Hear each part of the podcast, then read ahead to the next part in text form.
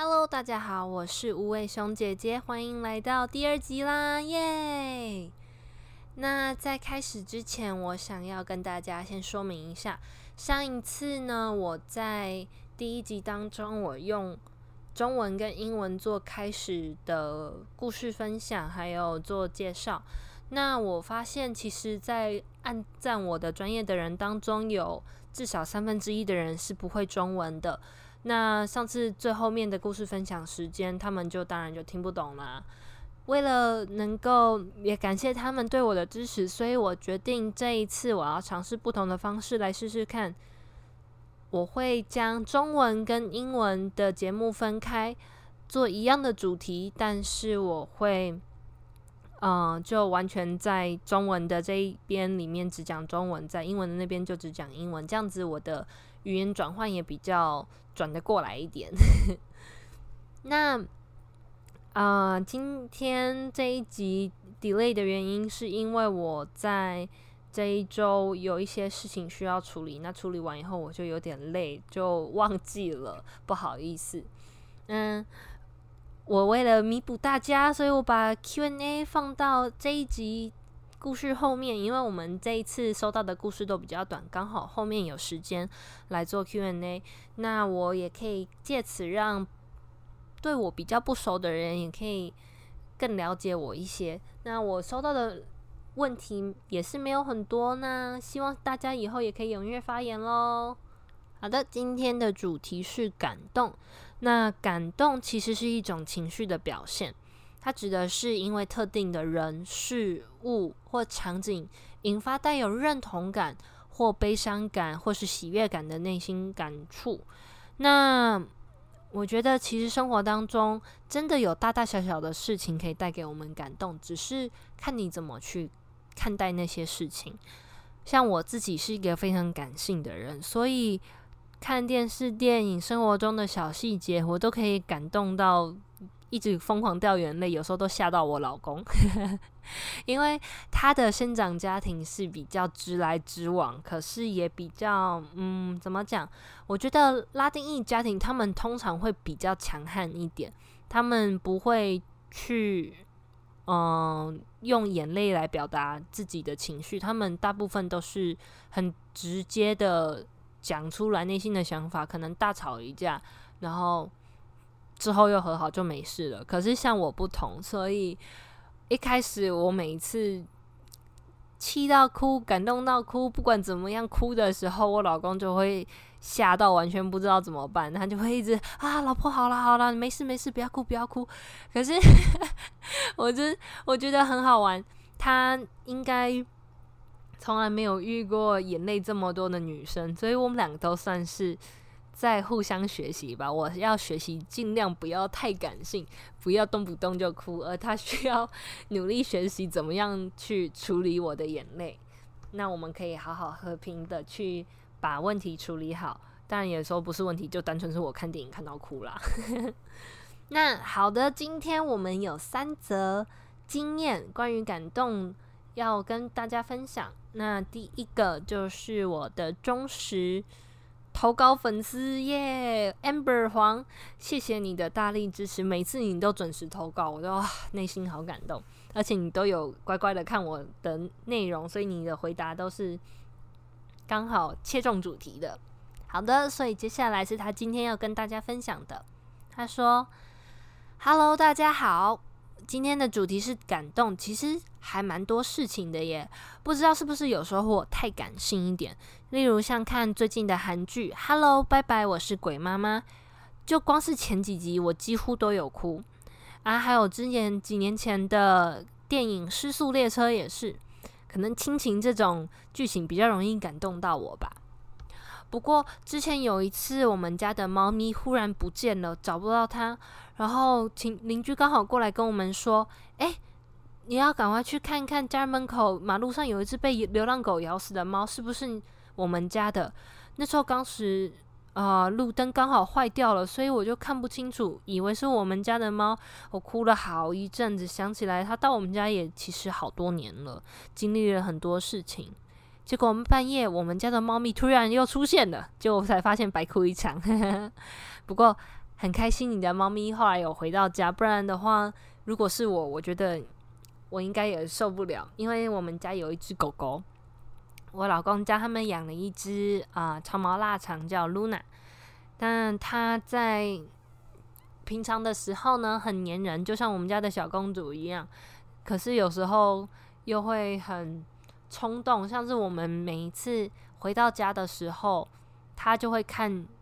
看到窗户，说我哎，我们回来了，我们回来了。然后你就开始一直对着门叫，然后在家里面的人呢就会开门让他冲出来找我们 say hello。可是有时候他会太激动，冲到那个呃大马路上，所以我们会有点担心，嗯，所以每次要赶快把他叫回来。因为我可以想象，如果说你是已经跟他相处好几年了，你一定会感触更深刻，很着急，会担心他。然后就算我只有跟我们家的狗狗相处，嗯，现在也算是快要几半年了吧。因为我搬来德州的时间没有很久，所以我们没有相处的太多，可是也已经足够到让我非常非常爱它，而且会担心它的安危了。那这就是刚刚我们提到的其中一种悲伤感的内心感触，因为他真的很担心他的猫咪。好的，那接下来第二则，他的绰号叫做后妈，我想我应该知道他是谁，不过这个就自己私下找我承认了。好，今天后妈他想要分享的关于感动的事情是，他说我想到我第一次看电影看到流眼泪的时候，是那部电影叫《AI 人工智慧》，是一个机器人渴望成为真正的男孩。得到它的主人，或者是对到得到他的妈妈的对他的爱。可是其实小时候我不了解为什么我妈妈可以看着电视看到哭。啊，我那一次第一次哭的时候，才发现啊，原来是这个感觉。因为我把自己当成了那个小男孩，而且我知道并了解他的感受以后，原来才知道是经历了多了，才会因为别人的事情而流下眼泪。哇，我的确能够感受得到这个结论，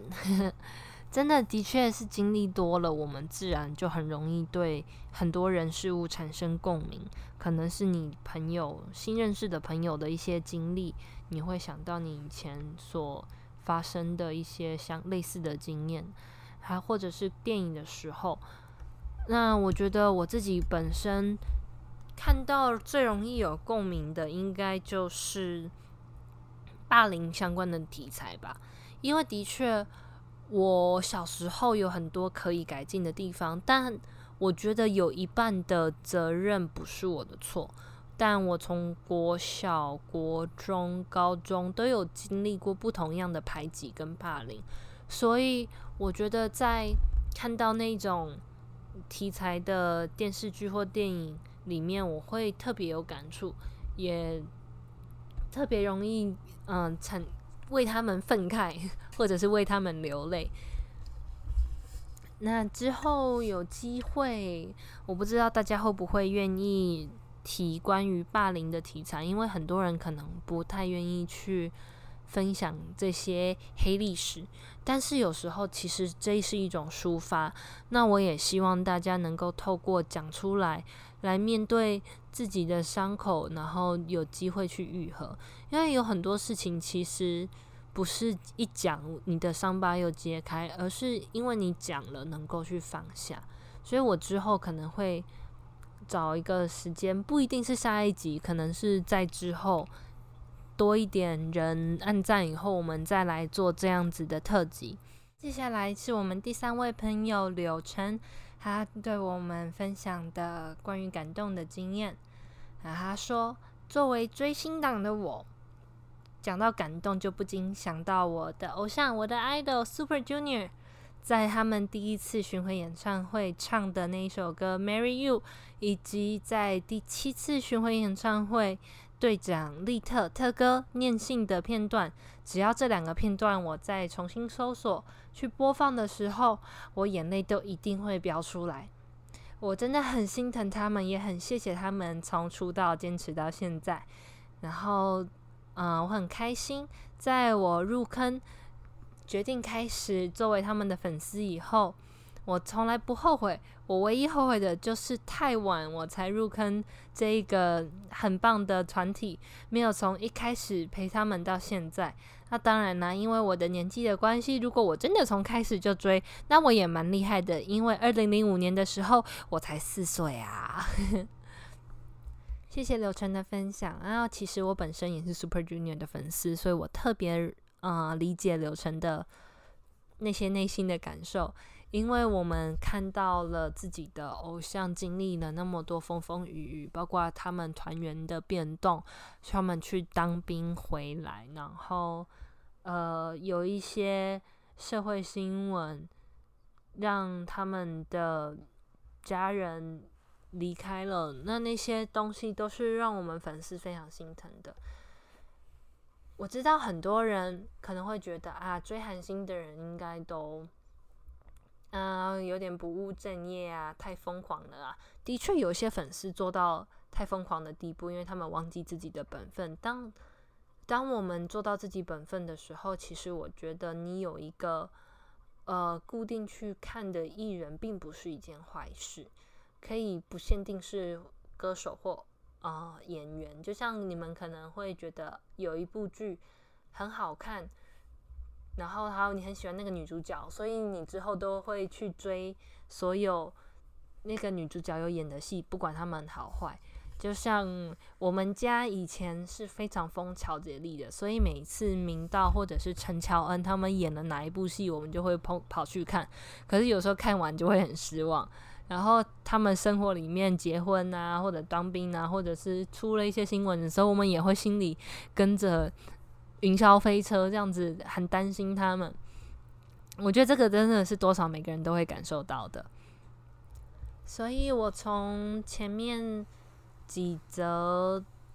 啊已经投稿过的故事里面，还有我们这一个礼拜投稿故事下面的 Q&A 当中，有些人问我的问题，我拿了三个出来要回答。那第一个人问我说。哎，你是过去美国那边住了以后，英文才变很好的吗？还是本来英文就不错了？呃，其实我觉得这个问题有点难回答，因为我不知道你英文好的定义是什么。那我可以说，我的确比大部分的台湾人还要敢讲中，呃，不是中，不是中文，英文。我当然会讲中文。英文是因为我从小我刚好去了一个。补习班，它那个很特别，它这个私人补习班的教法是在你达到一定的程度的时候，他会让你进去一个班里面，你必须大部分时间都要讲英文，你不可以讲中文。那小朋友还是小学生的时候，什么时候最好骗他们用功读书呢？就是用礼物啦，对不对？所以那个时候很好玩。我的那一间私人补习班呢，他们有一个奖品柜，就根据你每一次你乖乖写功课，或者是你上课回答问题，你得到的那些分数、那些点数，你可以去兑换相关等值的商品。像是他会说啊，一个彩色笔系列。这个就要五百点，或者是啊，这支铅笔只需要十点。那你平常上课的时候就会有五点、十点，或者是上课中间那个呃玩游戏时间，让我们可以复习我们今天所学的单字的时间的时候，我们可以透过玩游戏拿到更多点数。所以那个时候我就很热心，因为你知道小朋友，尤其是我们家的经济状况没有很好，有免费的礼物可以拿，Why not？所以我就很认真的每次都会回答。那在那个全英文的那一班里面呢，老师会故意要我们一直讲话。那当然，我一开始进去的时候，我就想说啊，反正我不讲话嘛，我不讲中文，那。我就不会被扣点数啦，对不对？可是老师就会故意点你，所以其实我很感谢我那个时候的那个老师 Danny，他很努力的鼓励我们要去运用我们所有会的单词去回答、去讲英文，所以他造就了我敢讲英文的个性。那我也很感谢我之前呃有机会去当呃传教士，我去。服务的时候，我有很多美国人同伴，所以他们在我跟我相处的过程当中，我们自然就会有中英文交杂。因为不是每一次我的那些同伴都是那些很会中文的美国人，可能有些人是才刚到台湾的，所以那个时候其实也让我变成逼得不得已一定要讲英文，不然他们听不懂我在讲什么。所以我觉得算是有了环境，才造就我的英文还算不错吧。所以我嗯，在那个时候我练就了我的自信。那我觉得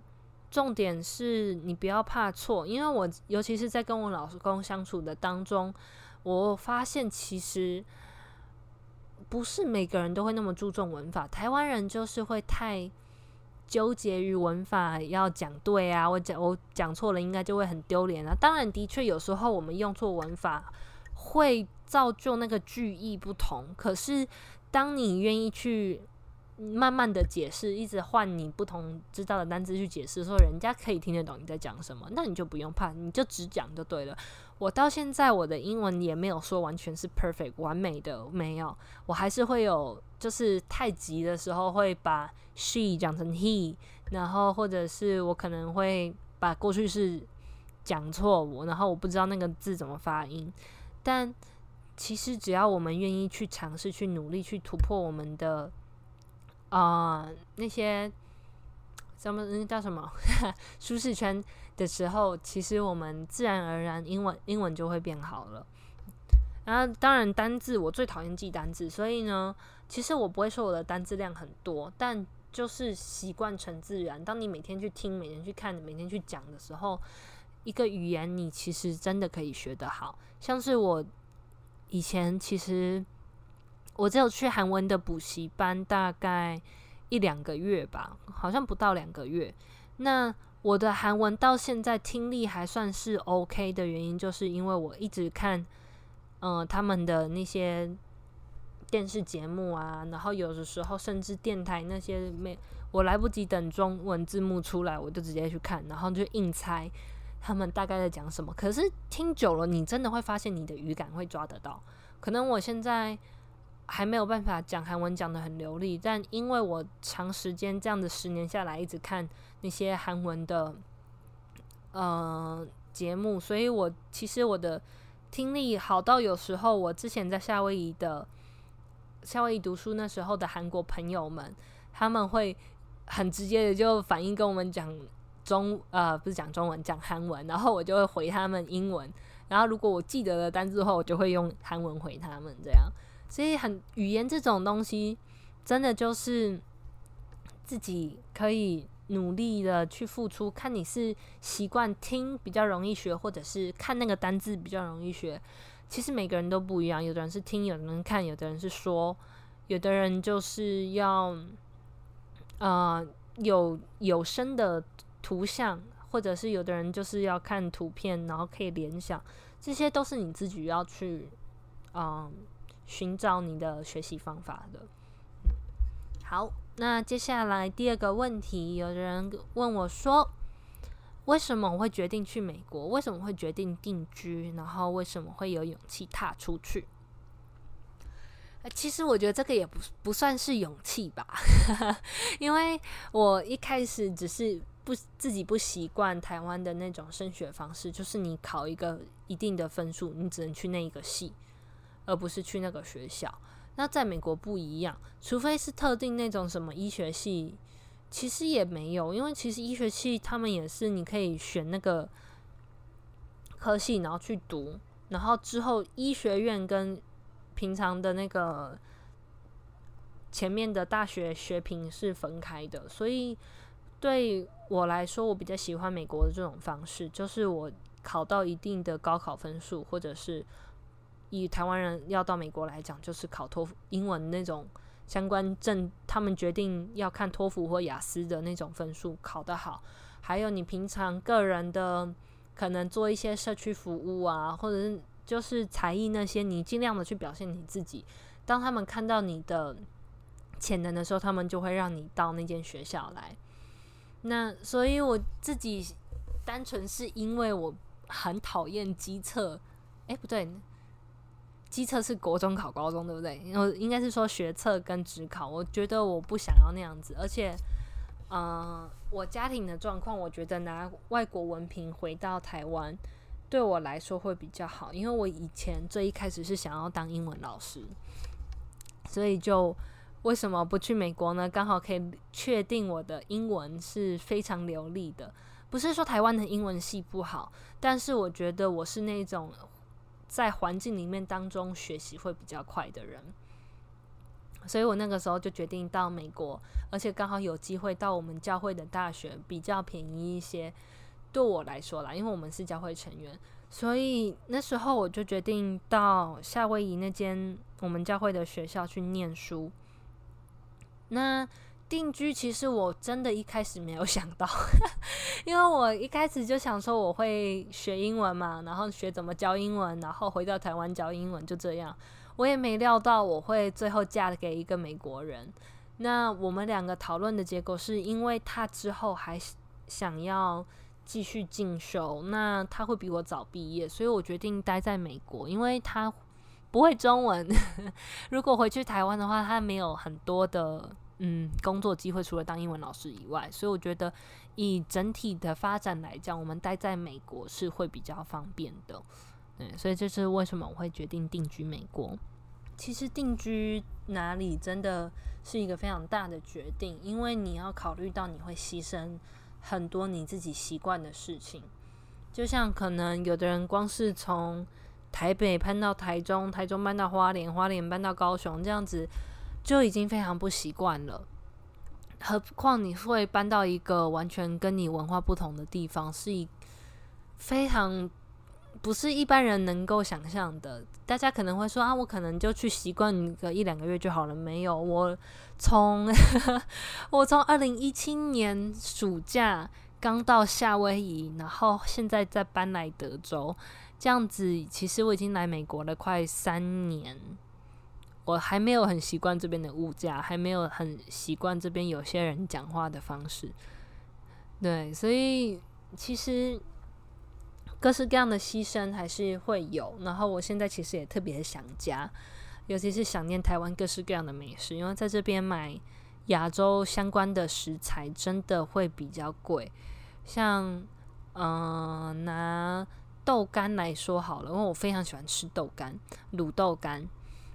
呃，这边的豆干你去超商买，亚洲超市买一包，大概有六颗正方形的那种豆腐干。然后他要卖三块美金，四块美金，等于说台币至少九十块，你买到六块的六颗的那个豆干，你能接受吗？我非常的不能接受啊！所以我真的要忍住自己嘴馋的那些感觉，我要想办法自己学怎么样做很多的东西，这些真的是很多不同的尝试。所以如果你们想要定居国外，尤其是跟亚洲文化很不同，跟台湾文化很不同的地方的话，那你真的要想清楚，你真的要有很大的勇气，但值得去试试看，值得至少去旅游去看看。我觉得这个是值得鼓励的，当然啦，是在你经济允许的范围内。第三个问题，有人问我说，我跟老公什么时候相处最好？我会说，当我们两个突然很有默契的时候吧，我还蛮好玩的，因为我们两个都喜欢看动漫，所以当我介绍我很喜欢动漫给他，他介绍他很喜欢看的东西给我的时候，我们两个可以同时学习到很多对方的过去、对方的喜好、对方的个性，